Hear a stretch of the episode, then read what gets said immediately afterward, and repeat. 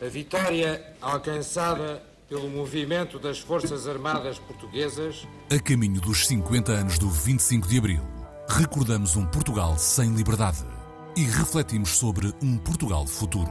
Mas é agora que todos os problemas, os grandes problemas que se põem à nossa pátria, vão começar. Não podias. Sabia que estava proibido, portanto, isso é um atrativo especial. Com Raquel Mourão Lopes e Francisco Sena Santos. Se estiverem todos de acordo, podemos começar a trabalhar. Não podias adoecer. No Portugal de 1970, 55 de cada mil nascidos vivos não chegava a um ano de vida.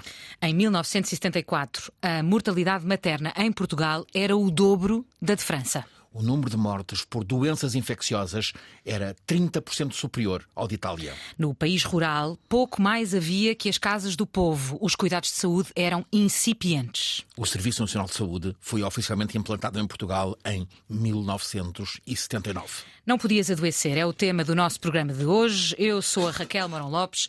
Comigo tenho, como sempre, o Francisco Sena Santos. Olá, Olá Francisco. E como... hoje.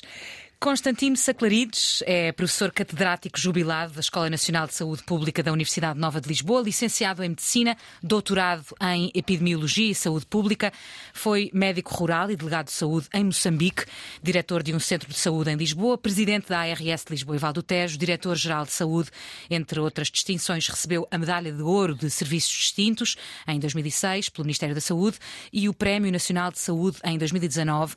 Tem um currículo muito mais extenso do que este mas enfim, vai-nos perdoar por termos reduzido aos mínimos. Nasceu 33 anos antes do 25 de Abril. Bem-vindo, professor. Obrigada por estar connosco. Obrigado eu pelo convite. E temos também a Tânia Graça, que é psicóloga clínica e sexóloga, tem uma extensa comunidade no Instagram, é uma promotora da literacia em saúde mental e sexual, é, hum, assina uma coluna mensal no Jornal Público e é coautora e co-apresentadora com a nossa magnífica Ana Marco do programa Voz de Cama, subejamente conhecida dos ouvintes da Antena 3. Olá, Tânia. Olá, muito obrigada pelo convite também. Estão apresentados os nossos convidados, Francisco. Professor uh, Saclarides, os dados sobre a saúde em Portugal antes uh, do 25 de Abril são estremecedores. No entanto, naqueles meses imediatamente antes, curiosamente, os pais de dois depois presidentes da República contribuíram para melhorar um pouco o estado das coisas. É verdade? É verdade. Aliás, foram uh, três pessoas notáveis. Uhum. Primeiro, o Dr. Baltazar, Baltazar Rebelo de Souza. Pai de Marcelo Rebelo de Souza. Marcelo, que era Ministro da Saúde. O professor Ronaldo Sampaio. Pai de Jorge Sampaio. Pai de Jorge Sampaio, que foi Diretor-Geral de Saúde. E entre os dois está o, o professor Francisco Gonçalves Ferreira, que foi Secretário de Estado que não, não teve filhos, porque se tivesse filhos, possivelmente terias muito ser presidente, não é? Um filho presidente é... da eh, República, sim. Porquê é que eles foram tão relevantes? Bom, eh, eram três personalidades muito interessantes. Não? Eu conheci os três. É? O, o doutor uh, Baltasar Rebelo de Sousa. Baltasar Rebelo de Sousa era o que se pode chamar um político afável. Não é? Hum. Tinha boas relações com as pessoas. Não é? Conseguia uh, mobilizar pessoas com valor. Não é? E era uma pessoa que tinha a capacidade, mesmo que não eram muito simpatizantes do regime, de fazer com que eles entrassem para o sistema, não é? Que, que era um desafio conseguir que pessoas que não eram simpáticas com o regime passarem a ter algum poder. É? E, portanto, assim convidou o professor Gonçalves Ferreira, é? que era um estudioso austero, não é? era uma pessoa muito, muito, muito austera, muito trabalhadora, que eh, o ajudou muito eh, enfim, a conceitualizar um, um, novo sistema centrado em centro de saúde.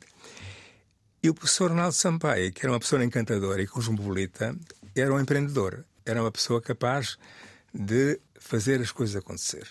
E que contributo em concreto é que este trio deu para a melhoria dos, cuida dos cuidados de saúde em Portugal, ainda antes do 25 de Abril? A maior contribuição foi criar centro de saúde.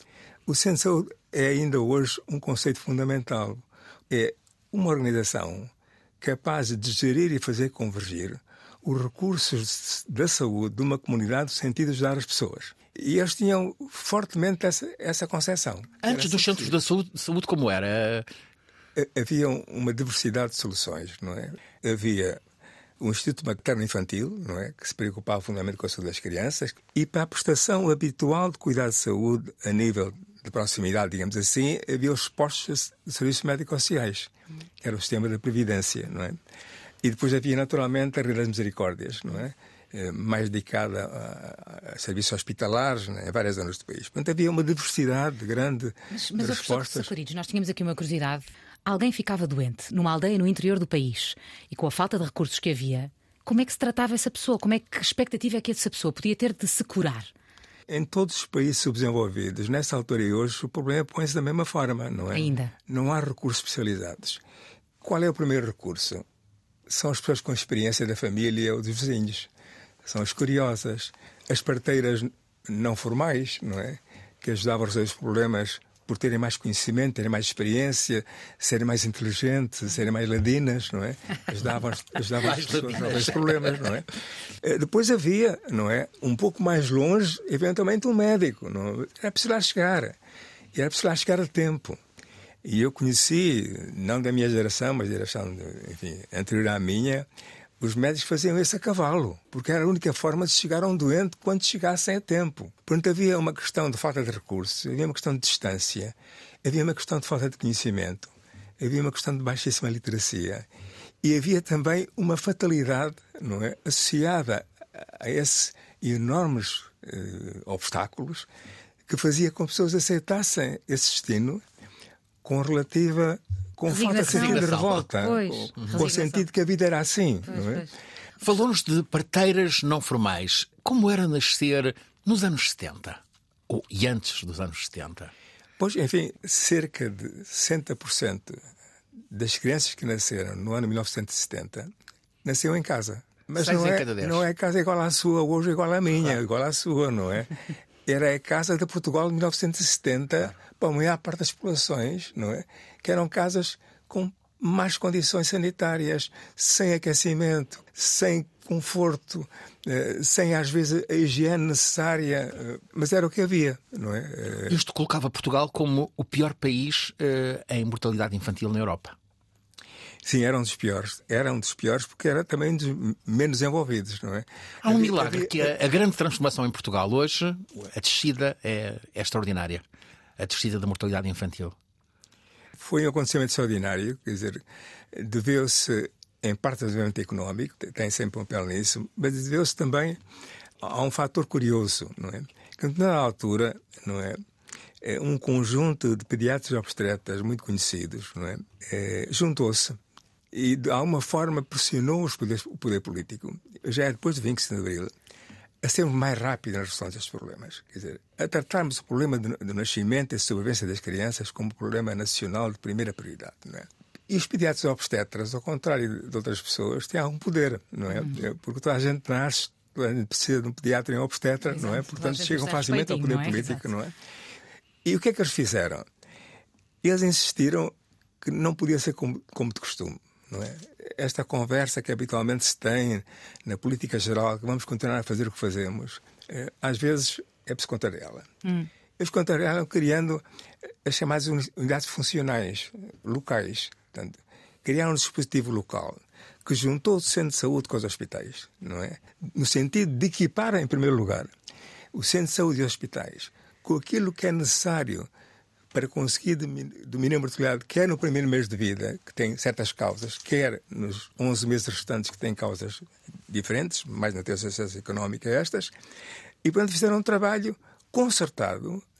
Não aconteceu pelo simples desenvolvimento do país, houve uma estratégia e houve líderes capazes de pressionar os poderes políticos para que alguma coisa diferente acontecesse. E aconteceu de forma dramática. Eh, eh, Mencionou há pouco que em 70 a mortalidade infantil andava à volta de 55 por mil nascimentos vivos.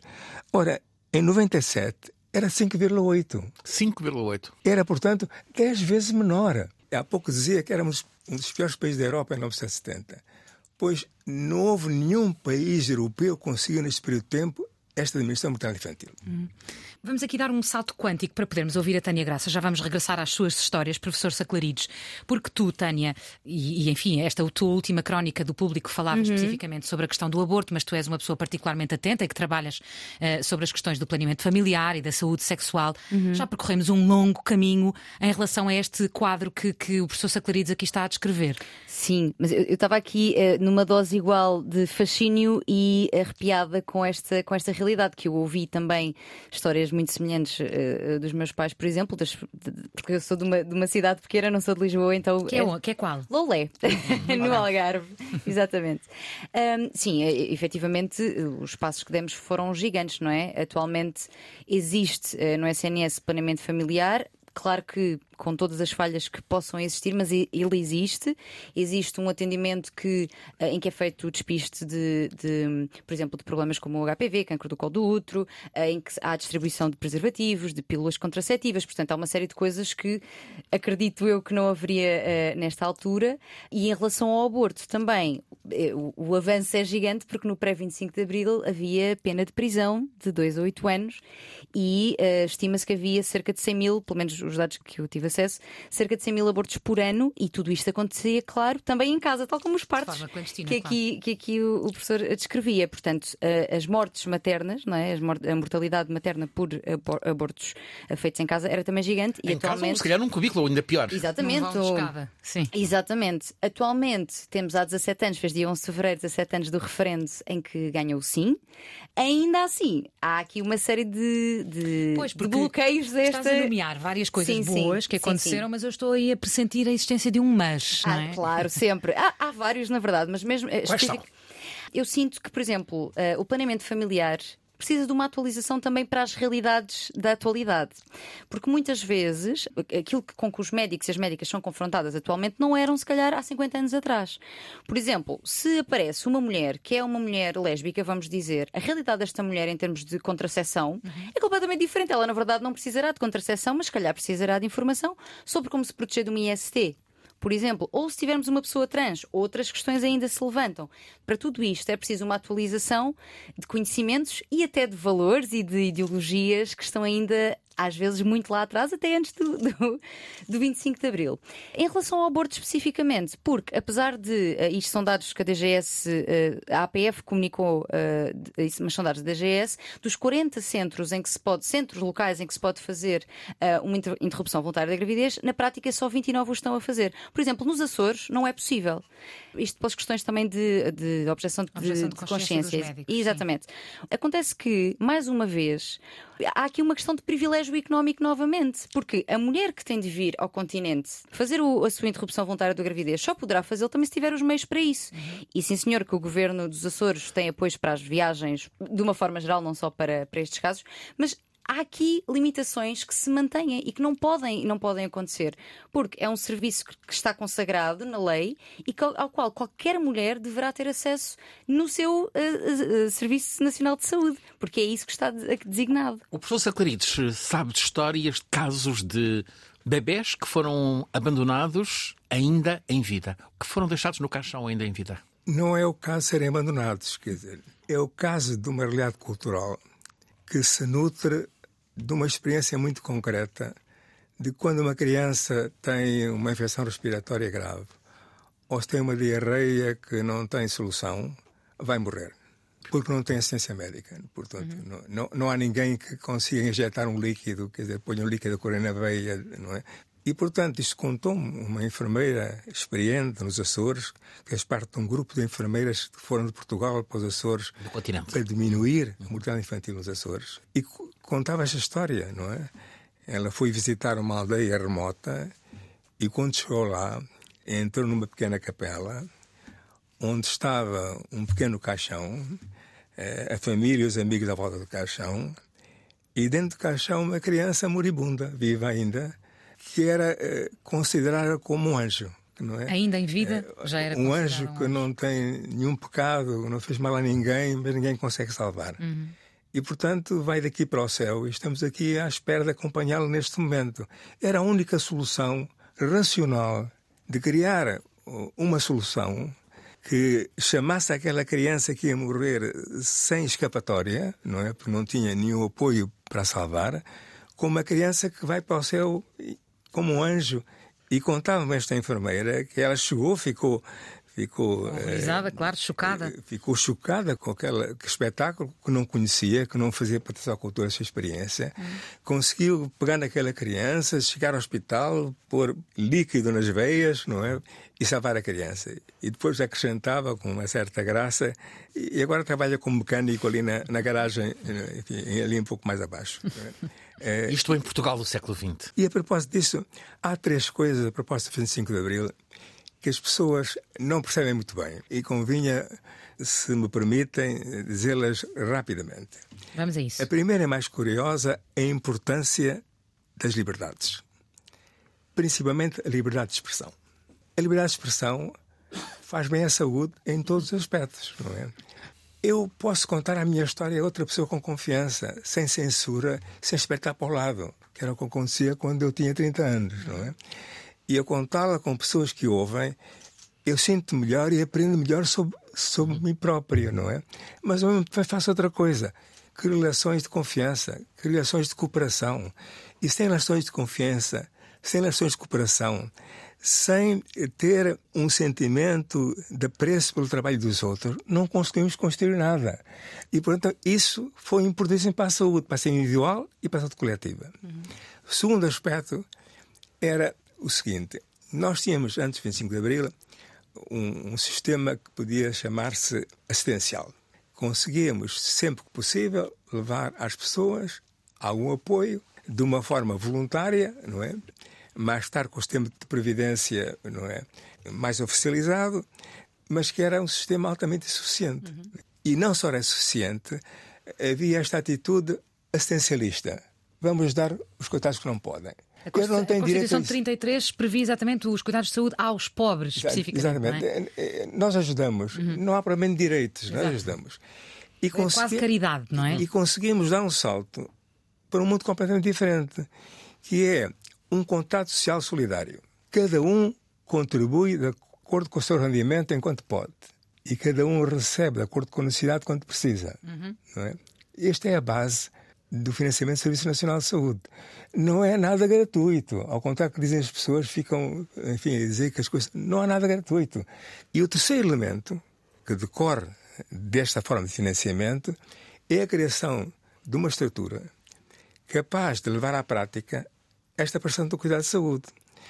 Mas levá-la à prática como, como alguém chamou o Serviço Nacional de Saúde, este foi um autor inglês, de uma forma que acho que é magnífica que o Serviço Nacional de Saúde diz ele que a extensão da nossa cidadania uhum. quando genuinamente estamos preocupados uns pelos outros. Uhum. Nós podemos influenciá-la através dos nossos eleitos, da nossa pressão pública e que, portanto, regula o conjunto do sistema, dando-nos confiança que há um mecanismo que nos protege e que nos permite, de facto, ter o cuidado de saúde quando precisamos. São estes três elementos, fundamentalmente. Uma questão que depois segue para, para a Tânia. A saúde mental. O que era a saúde mental em Portugal? Estou muito curiosa para ouvir esta resposta. Naquele tempo, imediatamente antes. Já vais a seguir. Havia os hospitais psiquiátricos? Eh, Bom, quer dizer, eh, eh, como sabe, a saúde mental é muito sujeita a certos estereótipos, não é?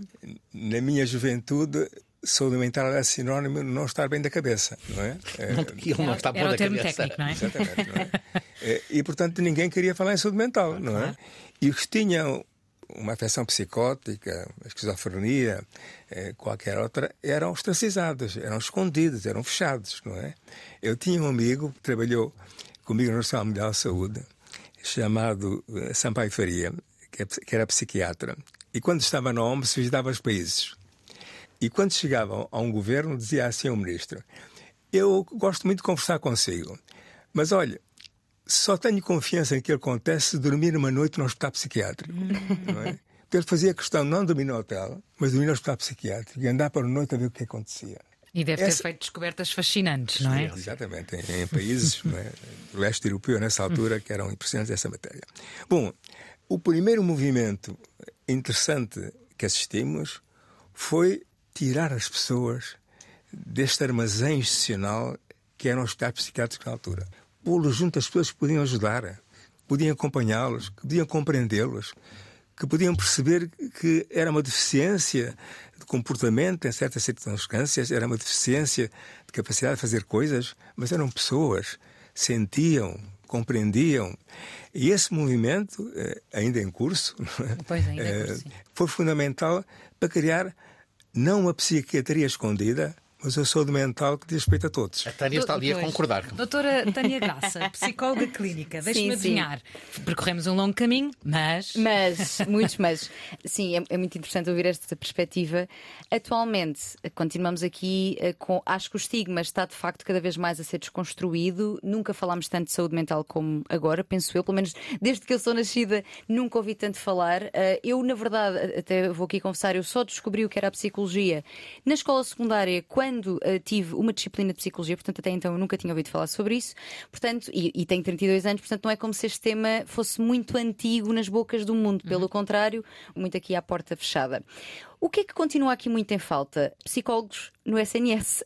Muitos mesmo. Aliás, dos 26 mil inscritos na Ordem dos Psicólogos, eh, dos últimos dados que eu conheço, apenas mil estão aqui alocados ao SNS. Portanto, ficam muitas pessoas para muitos poucos psicólogos, não é? Porque atualmente já se sabe que saúde mental não é só a ausência de patologia psicológica, ou seja, já não falamos só de esquizofrenias e de, aqui de psicopatologias mais, vou dizer, mais fortes, mais intensas, falamos também de ansiedade, eh, de depressão e de bem-estar, porque saúde mental é muito sobre isto, sobre termos bem-estar e sobre termos competências e, e- e ferramentas para agir sobre a nossa vida com bem-estar, não é? E portanto, para isto acontecer, é preciso haver mais psicólogos no SNS, porque continua a ser um, um serviço que existe no privado, sem dúvida, mas ao qual nem todas as pessoas têm acesso. E isto não pode acontecer. Continua a haver esse fator económico de que falavas há pouco. Sem é? dúvida, e por isso, e eu sendo uma acérrima eh, defensora do SNS, aliás, fui, estive numa das últimas eh, manifestações, que penso que foi em maio, junho, eu ia em cima, eu era a pessoa que ia no microfone, portanto, eu sou super, super, super defensora do SNS, mas não posso deixar de dizer que a área na qual eu trabalho e as minhas colegas os- e os meus colegas de profissão continuam aqui muito apagados, o que o problema nem é tanto para nós, é para todas as pessoas que ficam sem acesso a este serviço que é tão essencial como os tratamentos de saúde física. Bem, vamos então fazer aqui uma pequena pausa para conhecer a terceira convidada do nosso programa. Nós não podíamos dar uma palavra para o lado, pá, nós tínhamos o filho doente e chegávamos e dizíamos à colega, pá, estou aflita, o meu filho está doente, pois a repressão estava imediatamente, pá, era uma autêntica pida. Não podias adoecer. Ora bem, vamos conhecer a Associação Nuvem Vitória, pela qual vem falar-nos a Fernanda Freitas, que nasceu dois anos antes do 25 de Abril. Olá, Fernanda. Olá, Raquel. Olá, Francisco. Como é que surgiu esta ideia para a Associação Nuvem Vitória? A Nuvem Vitória nasce de É uma história que se podia começar por. É Era uma história que vez. Era uma vez. Exatamente. A história começa assim. Era uma vez uma menina e uma série de amigos que faziam voluntariado em ambiente pediátrico durante o dia e de repente ficaram sem projeto. E então juntaram-se e com o apoio da direção do Hospital de Santa Maria, da administração do Hospital de Santa Maria, criaram um projeto piloto chamado Nuvem Vitória. Piloto porque eh, achávamos que era uma boa ideia, mas podia não correr muito bem. O que é certo é que nos deixaram fazer este projeto piloto para testar esta nossa E o que é que grande ideia. fazem? É uma ideia inovadora, Francisco. Nós somos basicamente os únicos no mundo que todas as noites, de segunda a sexta-feira, vamos contar histórias de embalar às crianças que estão internadas nas pediatrias em Portugal. Uhum. E que crianças são estas? São pacientes Todas as ditas, crianças. no- ditos normais? Quer dizer, São crianças que estão Uhum. doentes, eh, estão internadas e, portanto, pode ser filho de uns amigos nossos, pode Uhum. ser uma criança que foi. Devido ao sistema, das suas institucionalizada, famílias, sim. exatamente, mas são crianças que estão internadas. A ainda. Nuvem Vitória tem 800 e tal contadores É, de histórias. Tem mais, eh, atualmente já temos quase 950 e se viéssemos aqui falar, em vez de hoje. Que pessoas são essas? Olha, são todo tipo de pessoas. Vocês, se tiverem 3 a 4 noites livres por mês, podem ser nuvens.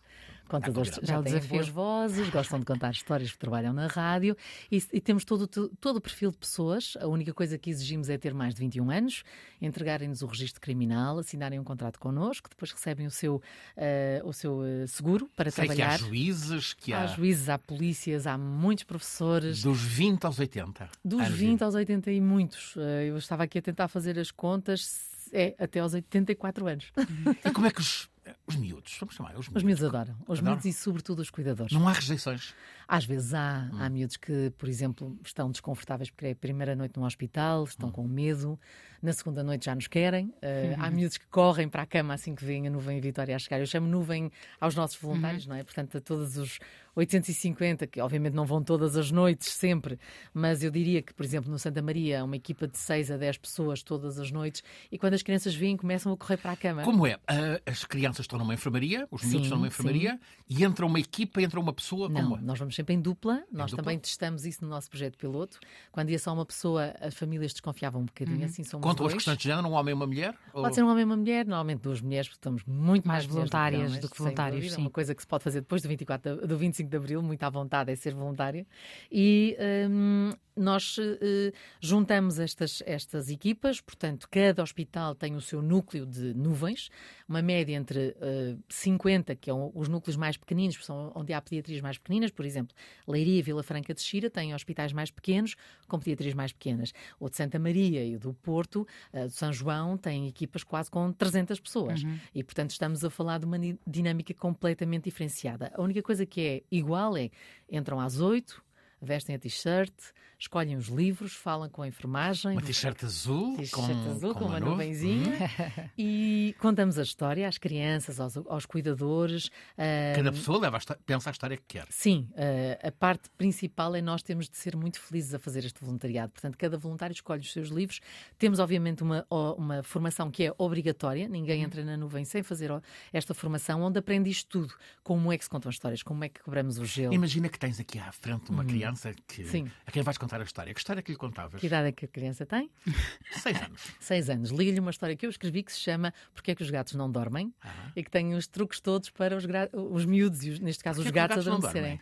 Não, os gatos não dormem porque dão as desculpas que os miúdos dão.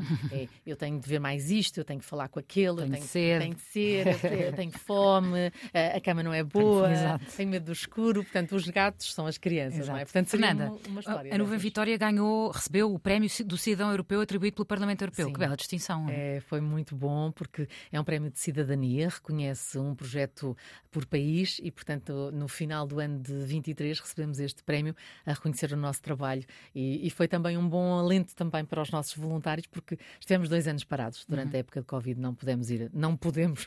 Exato, não podiam Hashtag não podíamos Exato. ir aos hospitais, mas não- é, foi a ditadura do vírus mais forte, não é? Do Covid. E, hum, e agora que estamos a regressar pouco a pouco, ah, já temos mais hospitais interessados em, em ter a nuvem Vitória e para além dos nove hospitais onde estamos, vamos começar em mais, pelo menos mais quatro este ano. Esse reconhecimento trouxe-nos assim um bocadinho Vão para o Joãozinho, não é? o Joãozinho já estamos. Ah, já estão? Uh, Vamos começar São em Vila João Nova de Gaia, sim. que ainda não, ainda não estávamos. Va- Estamos em Braga, em Setúbal, Vila Franca de Xira, Leiria, uh, Lisboa, Almada, Cascais, Alcoitão e vamos abrir mais dois em Lisboa e mais dois fora da capital. Muito Portanto, bem. é Obrigada, Fernanda, por teres vindo contar Vitória, a história. Vitória. Acabou-se a Acabou essa história. história, exatamente. Obrigada. Para dar força para a Vitória. Nem todas as pessoas têm direito, eu só tinha direito aquelas que trabalhassem e tivessem descontos para a Caixa de Previdência. Não podias adoecer. Conhecido o trabalho da Associação Nuvem Vitória, vamos retomar aqui a conversa com os eh, nossos dois convidados, Constantino Saclarides e Tânia Graça. A quem pergunto, Tânia, temos falado aqui de vários temas que fazem parte da tua especialidade, mas deixámos ainda de fora um, aquele pelo qual talvez tu tenhas mais notoriedade, que é a tua ligação à sexologia e à saúde sexual dos portugueses. Qual é o diagnóstico? assim, em linha com a questão da saúde mental, eu diria que a sexualidade também continua a ser aqui uma lacuna. De facto, existe aqui apoio ao nível do, do planeamento familiar, mas, por exemplo, se formos para falar de disfunções sexuais, eu digo isto muitas vezes: saúde sexual é saúde. E mais uma vez, não é só a ausência de doença, não é? Se existe uma disfunção sexual, um vaginismo, uma ejaculação precoce, aquilo que seja, isto afeta a saúde da pessoa como um todo, a saúde mental, a qualidade da sua relação também. E isto, por exemplo, ter uma sexóloga ou um sexólogo no SNS atualmente é assim uma, uma dificuldade muito grande, eu diria que se calhar até maior do que a nível do- dos psicólogos. Portanto, tem que ser visto. E retirarmos aqui eh, a camada de tabu e de julgamento e de pecado que eu acho que ainda vem do Deus, Pátria e Família, precisamente.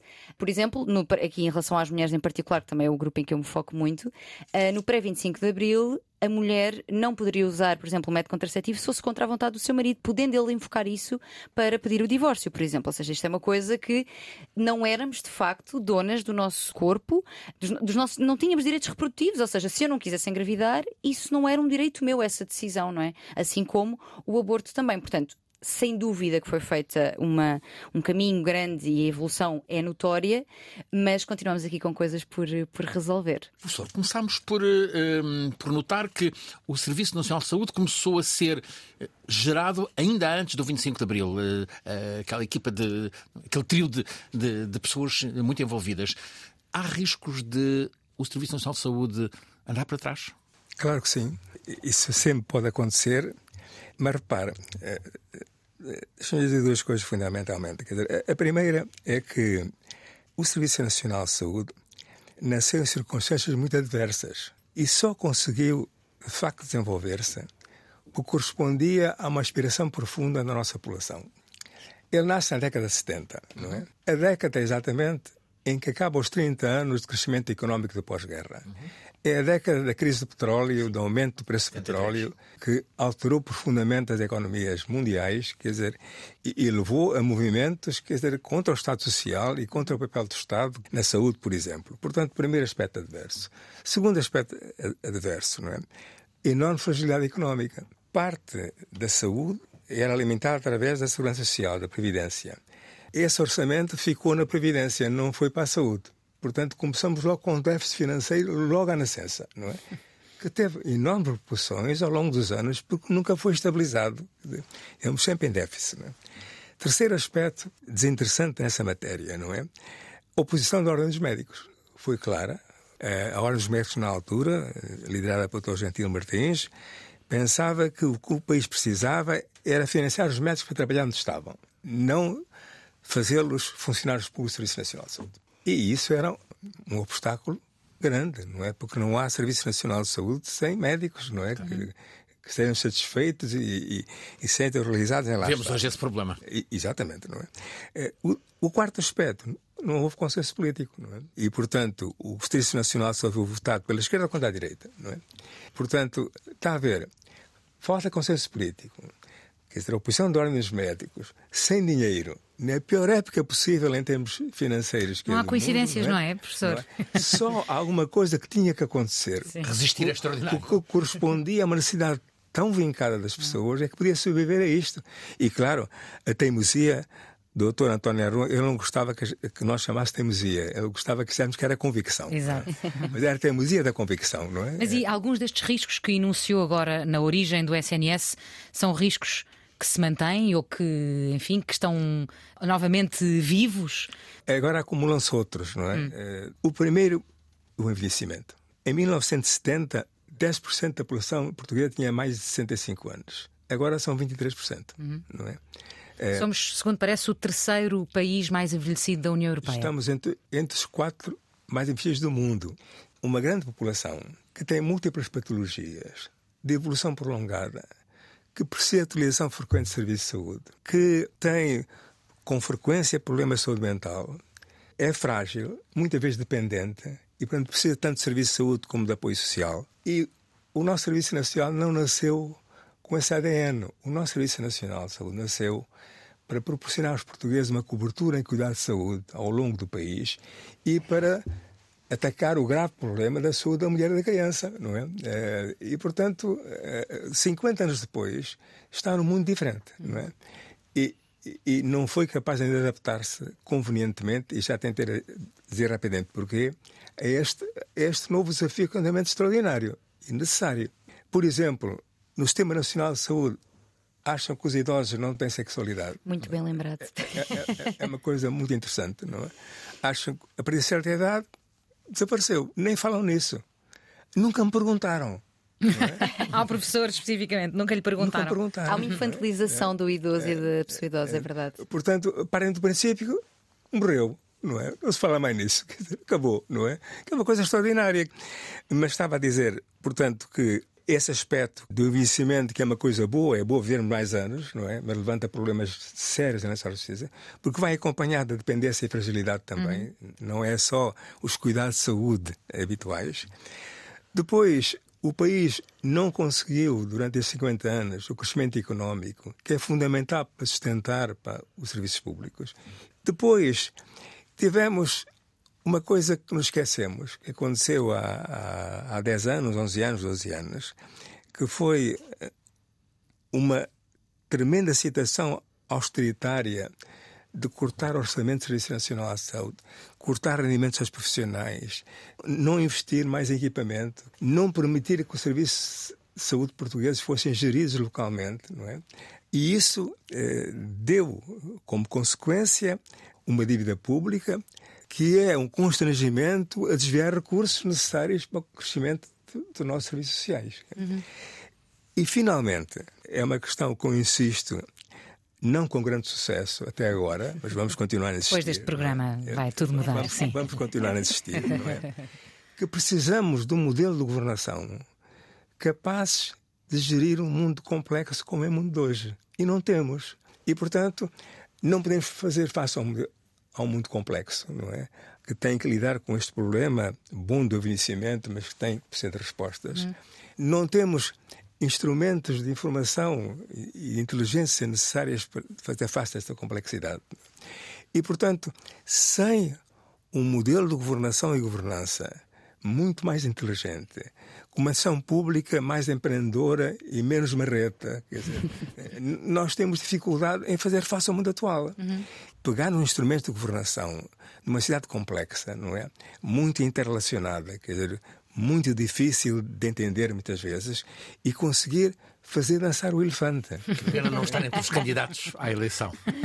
Tânia, tu, como a mulher que agarra no microfone e lidera as manifestações em defesa do SNS. Não, sozinha, não Como sozinha. Foi? Como foi, Tânia? Olha, foi incrível e dizia há pouco em off que um dos lemas era o povo merece mais SNS e efetivamente isto não Na foi. verdade, não dizias, cantavas. Cantava, vá. cantava, mas isto não foi. Atenção, isto foi, isto foi organizado por muitas outras pessoas. Eu era Claro. apenas um, um membro do microfone, havia muito mais gente, exatamente.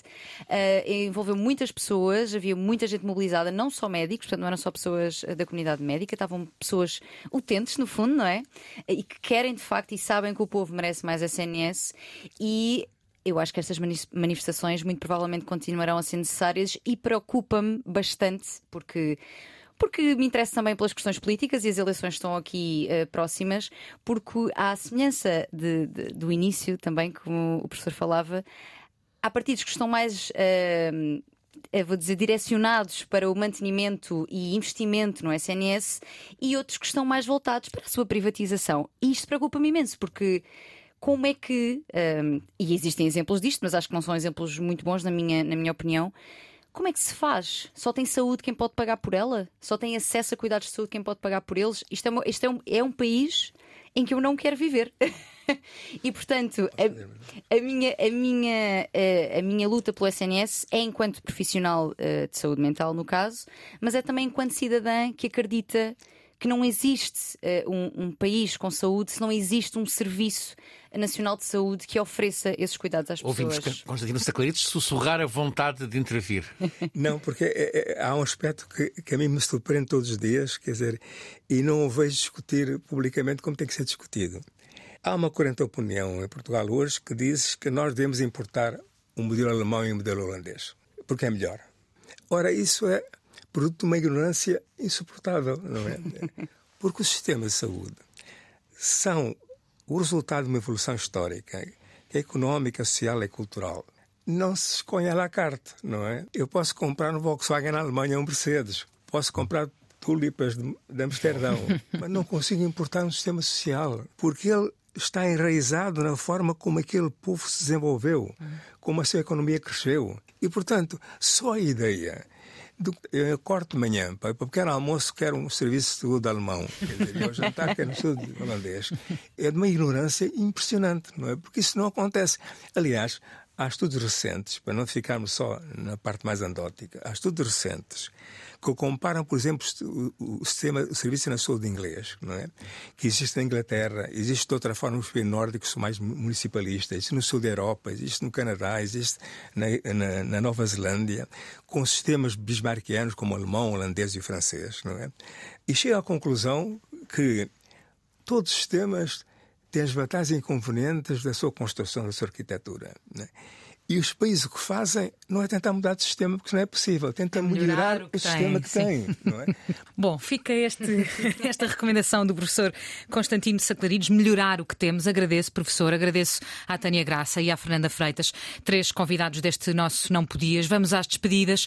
O programa Não Podias resulta de uma parceria entre a Antena 3 e a Comissão Comemorativa dos 50 anos do 25 de Abril. Tem produção da Marta Cavaleiro. Hoje tivemos o apoio técnico do Tiago Vaz, reportagem fotográfica da incrível Catarina Peixoto, sonoplastia do Walter Santos com o Ricardo Sérgio. Eu sou a Raquel Marão Lopes, comigo esteve, como sempre, o Francisco Sena Santos. Podem ver-nos no canal de YouTube da Antena 3, escutar-nos a qualquer altura em antena3.rtp.pt e nas plataformas habituais de podcast.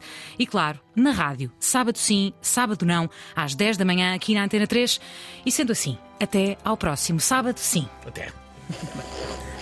A vitória alcançada pelo movimento das Forças Armadas Portuguesas. A caminho dos 50 anos do 25 de Abril. Mas é agora que todos os problemas, os grandes problemas que se põem à nossa pátria, vão começar.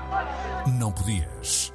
Com Raquel Mourão Lopes e Francisco Sena Santos. Se estiverem todos de acordo, podemos começar a trabalhar